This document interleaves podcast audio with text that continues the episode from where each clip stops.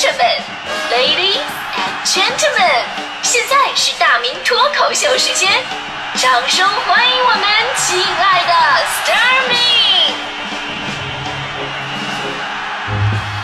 好，欢迎各位来到今天的大明脱口秀，我是大明啊。人的一生啊，从来就不矛盾，你有多少付出，就会有多少的收获。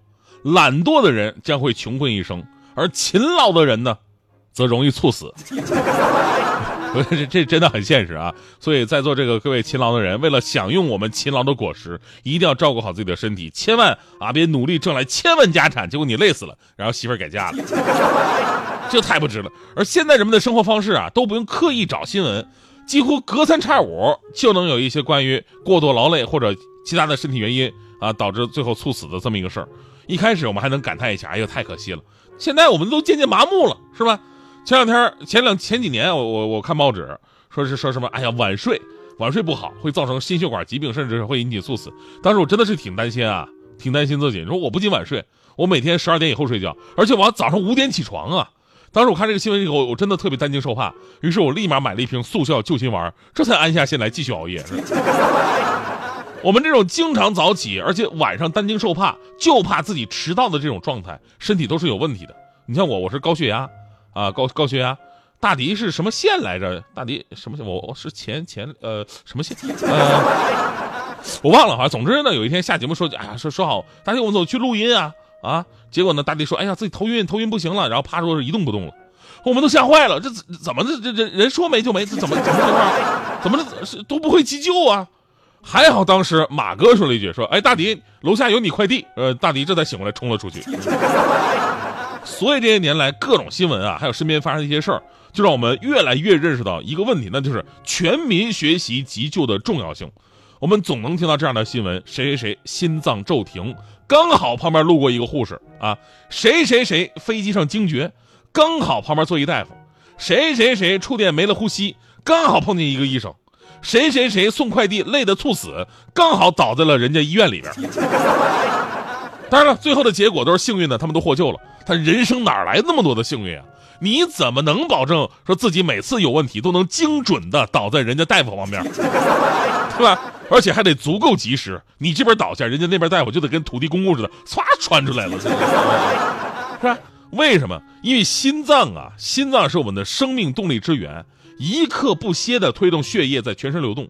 一旦心脏跳动异常而导致泵血功能丧失，也就是我们所经常说的心脏骤停，生命就会受到严重威胁。几秒钟之内，患者会丧失意识，没有反应；六十秒钟，呼吸停止；四分钟就会出现脑细胞死亡；超过十分钟，被抢救存活的可能性就几乎为零了。因此呢，心脏骤停之后的心肺复苏必须在现场立刻进行。所以呢，在四分钟之内能出现的。那就是神医，超过了时间，那只能是法医。我跟你说，所以这事儿告诉你道理啊，这种能力应该成为我们每一个人的基本素质。你说不能光靠大夫啊，对吧？但是急救知识在我国的普及率非常的低，你可以对比一下国外，丹麦，丹麦在全国范围之内为小学的学生，还有申请驾照的学生，实施了强制性的心肺复苏培训。在美国呢？约有百分之五十五的公民接受过心肺复苏相关急救培训，而在我国，我们没有强制性的学习规定，也没有大面积的普及宣传。那么带来最直观的结果就是，我国每年约有五十万人心脏骤停，能够被及时抢救回来、恢复正常生活的人不足百分之一。而如果我们每个人更多的去学习掌握心肺复苏技术，那么每年就有可能会拯救几十万条人命啊！而心肺复苏呢？它只是急救的场景之一，包括其他。刚才我们说了外伤啊、中毒等等等等。所以呢，咱们快乐早点到才会策划在整个九月份普及一下急救知识。每个周五，咱们会请大夫来到咱们直播间，给咱们讲解不同场景的急救知识，比方说心肺复苏啊、海姆立克急救法呀、外伤啊、中毒啊。然后呢，每个周六的下午，咱们都会带着听众去线下啊，面对面的、手把手的、嘴对嘴呃亲呃亲口传授学习方学习方式。呃，多一个人懂得急救，咱们的生活就多一份安全保障嘛。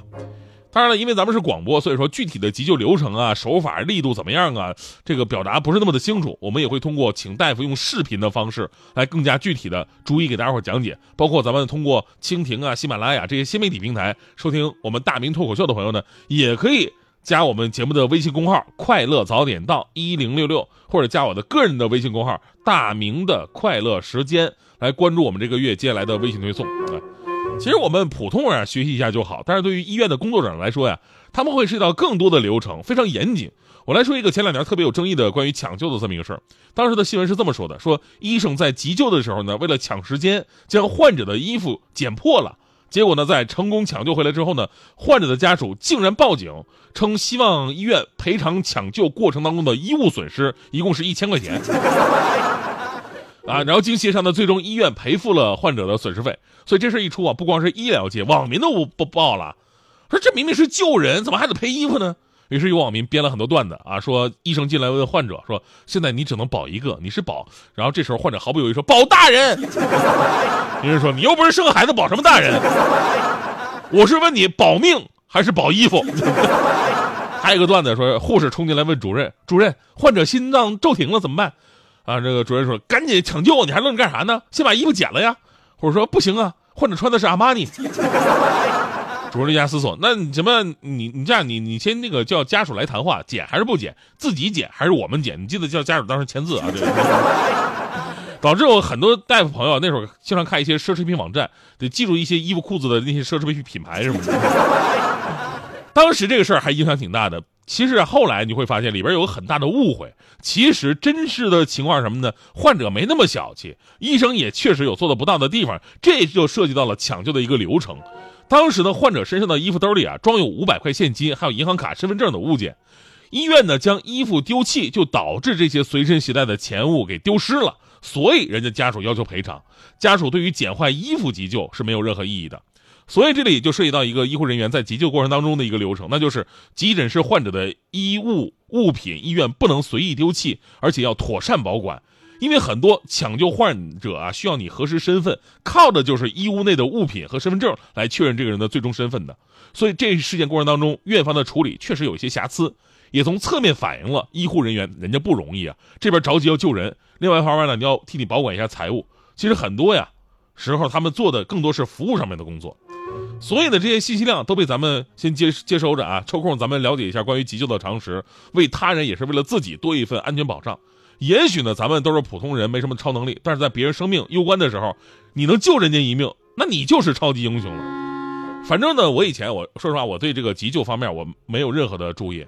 就小的时候，咱们听过一些名词嘛，比方说人工呼吸，对吧？你也知道，小的时候我们说到人工呼吸的时候，都是我们这些半大孩子就当成笑话的一个梗，是吧？开玩笑啊，不正经的时候经常用，是吧？但如果说真的有一天，让你给人家做人工呼吸，除了流于表面形式的嘴对嘴之外，其他你应该怎么摆？你你知道吗？我我我反正我没经历过这个。直到后来我认真学习了解了以后，才知道啊，原来人工呼吸最大的作用不是说占人便宜是吧？而是患者无法自主呼吸的时候，他的体内氧气是不足的，所以呢会对重要器官造成不可逆的损伤。这个时候，咱们通过人工呼吸可以保证不间断的向患者供氧，因为我们即使是呼出去的气体，也是有百分之十六到百分之十八氧氧浓度的。所以呢，现在我就更加深刻体会到了啊，这个人工呼吸真正的作用和真正的含义。所以我一直就想说呀。